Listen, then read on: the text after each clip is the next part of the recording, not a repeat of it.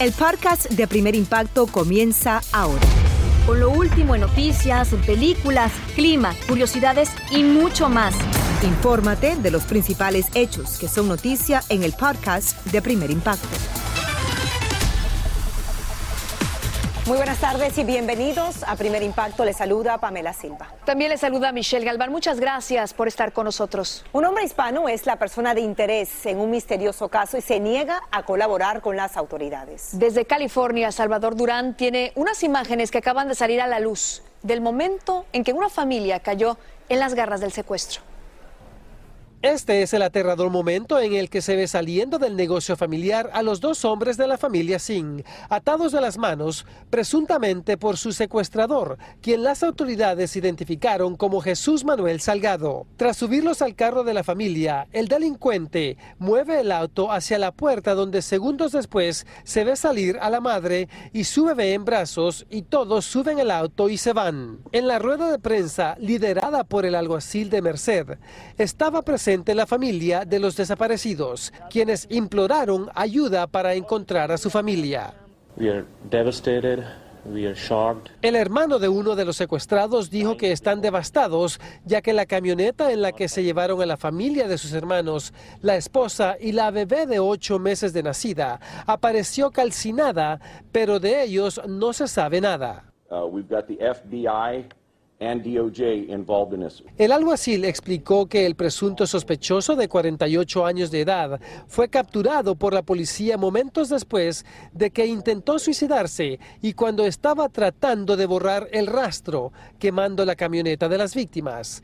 Por ahora está hospitalizado en estado grave, pero cuando vuelva en sí será interrogado por las autoridades. También señaló que están investigando el motivo del secuestro del pasado lunes, porque la propia familia se comunicó con las autoridades y les informó que Salgado les había admitido que estaba involucrado en el rapto. Este hombre ya había protagonizado un hecho similar en diciembre de 2005 y estuvo en prisión por cargos de allanamiento de morada con un arma. Las autoridades no descartan la posibilidad de que el sospechoso no haya actuado solo y que exista por lo menos un implicado más en este misterioso caso. En Los Ángeles, California, Salvador Durán.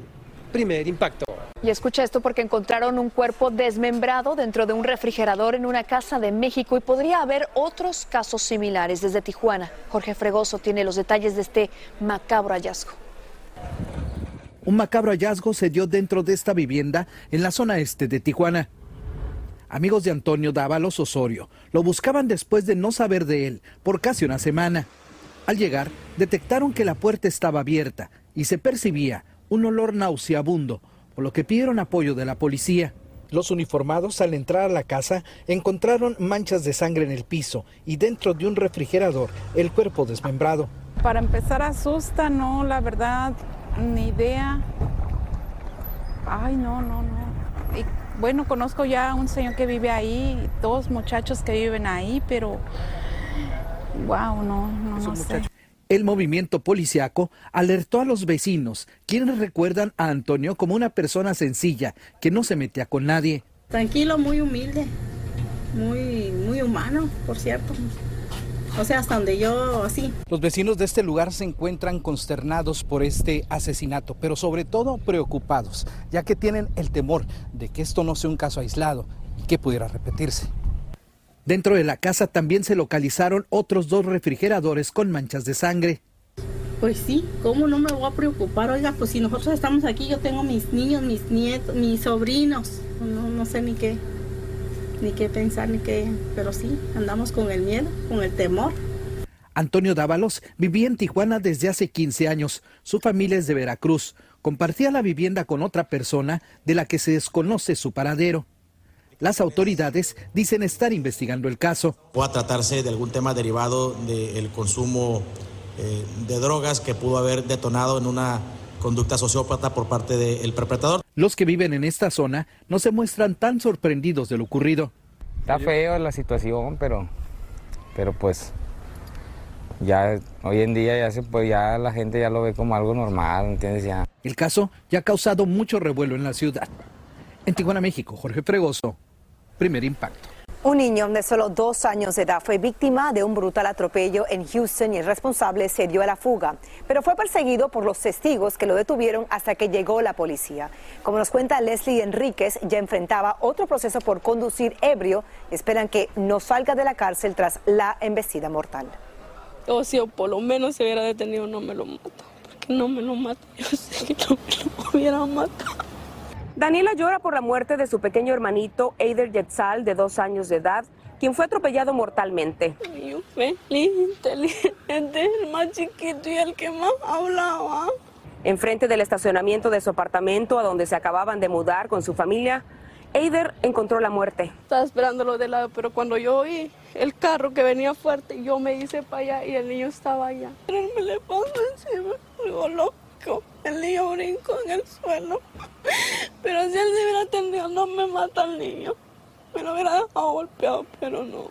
Porque cuando el niño cayó, a mí lo abrazó. Sus ojitos ya estaban hinchados, su lengua partida.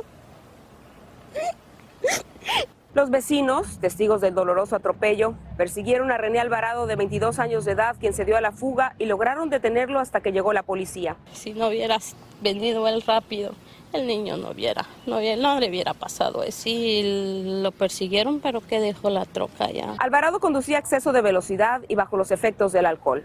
Yo sé que con que lo encierren, pague no me va a volver al niño. Pero sé que podemos evitar que salga y que haya otro accidente igual. Yo sé que con eso no nos devuelve al niño porque no lo va a devolver. Según estos documentos de una corte en el norte de Texas, el sospechoso ya había enfrentado cargos por conducir embriagado. René Alvarado enfrenta cargos por no detenerse a prestar ayuda tras causar el accidente y por homicidio por intoxicación. Un juez le ha fijado una fianza de 200 mil dólares.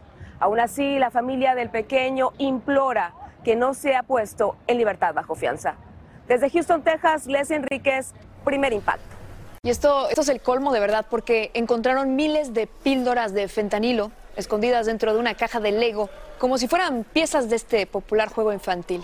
El vehículo de la mujer que transportaba esta letal droga fue detenido durante un operativo en Nueva York y las autoridades aseguran que el cargamento proviene de México donde los carteles producen las pastillas en diferentes colores, como los ve en pantalla, para que parezcan caramelos dulces.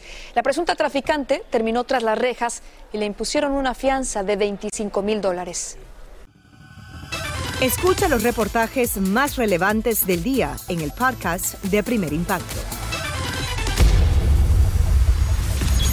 Seguimos con más de primer impacto en vivo. Una pareja de inmigrantes que intenta llegar a los Estados Unidos está desesperada. Es que el gobierno de Costa Rica le quitó a su recién nacida y Héctor Guzmán nos cuenta por qué tomaron esta insólita decisión. No como, no duermo y yo quiero que ellos me devuelvan a mi hija. Es el desesperado clamor que hace esta madre a la entidad del gobierno que protege a los niños en Costa Rica. Tras el nacimiento de su pequeña se la quitaron bajo el argumento de que ella tenía una enfermedad de alto riesgo. Ellos me ingresaron en el hospital de San Juan de Dios, ahí fue donde comenzaron a sacar cosas, que yo tenía sífilis y bromas así, entonces le hicieron el examen a mi pareja, mi pareja no lo tenía. Las autoridades explicaron que los médicos le habían ordenado antes del parto un tratamiento médico para curar una enfermedad que se abstuvieron de revelar y como no lo hizo, las separaron. Precisamente al, darse esa situación de vulnerabilidad y de eh, evidente atentado del derecho a la salud de esta persona menor de edad, el PANI lo dicta una medida de protección. Pero la madre de Antoniela niega que esté enferma y el padre exige que se la devuelvan para seguir su recorrido hacia los Estados Unidos. Todos los días viendo cuándo nos dejan las niñas y estamos, todos, estamos acá en Costa Rica solamente por las niñas, si no ya hubiésemos continuado nuestro viaje. La defensora de los habitantes dijo que prevalece la protección de los niños. Si los médicos le solicitaron al PANI hacer eso, eh, el PANI tiene que eh, eh, acoger a la niña y hacer un estudio. Mientras, los defensores de los inmigrantes les prometieron que investigarán lo que está pasando con su hija. Podemos estar comprometidos para ayudarle a, ella y a su pareja, o sea, a su familia, con ayuda psicosocial, eh, para que ella esté tranquila en este proceso. Esperamos que las autoridades competentes asuman su responsabilidad y aminoren el tiempo eh, necesario para que esta familia pueda unirse. Por ahora, Génesis puede ver diariamente a su bebé para amamantarla. La bebé permanece en un albergue mientras que las autoridades correspondientes dijeron que se la entregarán una vez que cumplan los requisitos que se le exigen. En San José, Costa Rica, Héctor Guzmán, primer impacto. Gracias, Héctor.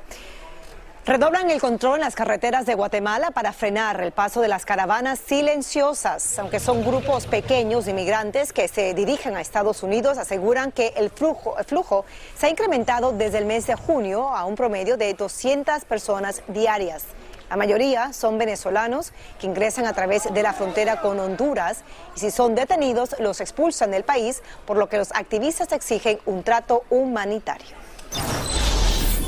El presidente Joe Biden visita el área devastada por el huracán Ian, que dejó decenas de muertos y daños catastróficos a su paso por la Florida. El mandatario recorrió la zona junto a la primera dama y dio a conocer los planes del gobierno para apoyar las labores de reconstrucción y la recogida de escombros. También anunció que el plazo para que los damnificados soliciten ayuda federal se va a extender por otros 30 días.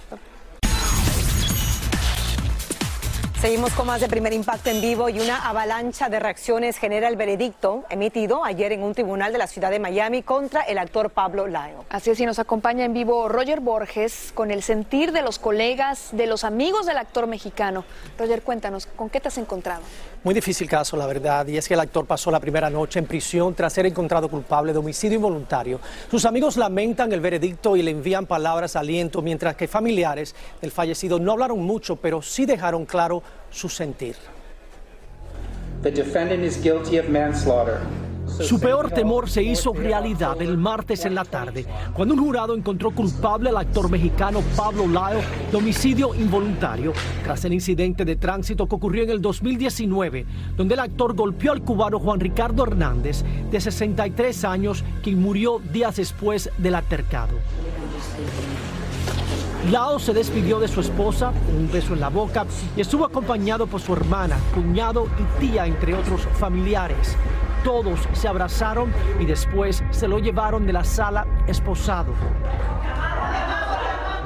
Fueron momentos emotivos también para la pareja del fallecido, y rompió en llanto cuando se anunció el veredicto. Salir de la corte, sin palabras, fue breve en sus declaraciones. La justicia del Señor. Contento que se hizo justicia. Él se actuó eh, muy, muy agresivamente. Eh, sus acciones la llevó a eso, a estar condenado, eh, preso, porque al final es un asesino. Lo mató sin querer, pero fue un asesino. Las reacciones de algunos famosos y amigos del actor no se hicieron esperar. Andrea Legarreta escribió Lo que yo adoro a Pablo. Dios arrope a las dos familias. Es el caso de personas buenas con decisiones equivocadas.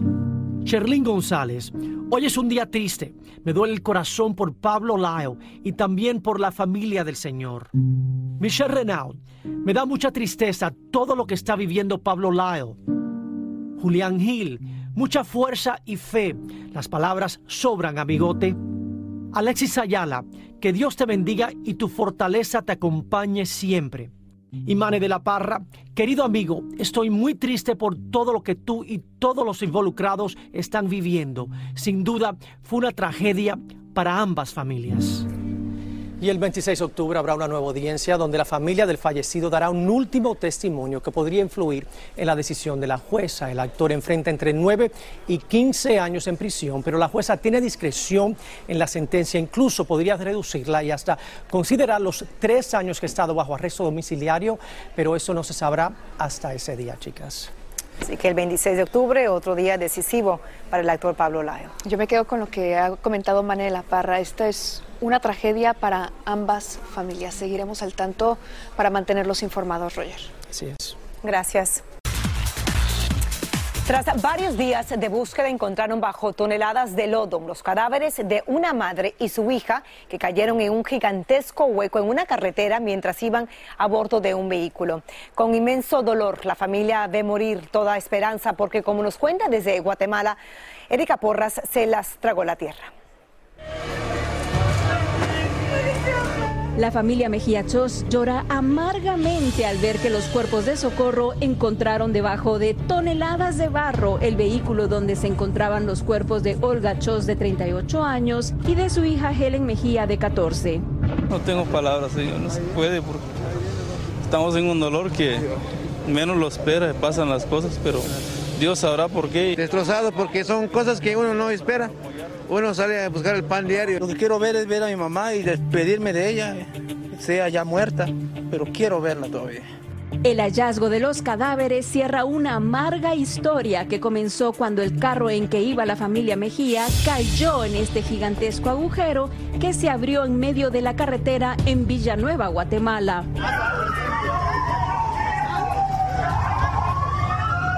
De inmediato comenzaron a escucharse los gritos de los que pedían auxilio desde el fondo del socavón. Un hombre que pasaba por el lugar intentó ayudarlos, pero la fuerte lluvia, unido a lo profundo que estaban, impidió sus esfuerzos.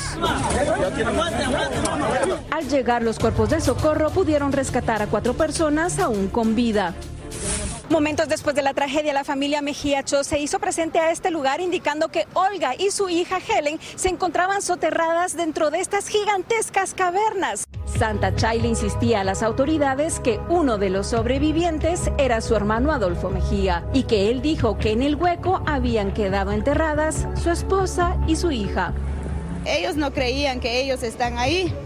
Hasta el siguiente día dijeron, hasta pedimos un video de ahí que miren todavía dónde están, porque aquí ellos pasaron a esa hora y además mi cuñado decía que él salió aquí.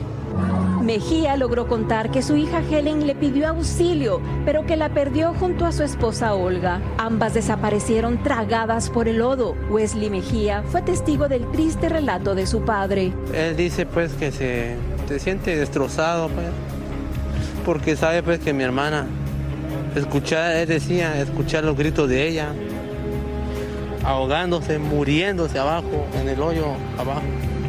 Él quiso ah, rescatarla, su, su esposa y, y, su hija, pero desgraciadamente el, el carro, quizás agua o tierra, no sé qué venía encima de él, se lo arrastró el carro y lo perdió completamente el carro, se fue. Aunque los bomberos trataron de realizar el rastreo en el hueco de unos 50 pies de profundidad, no las encontraron.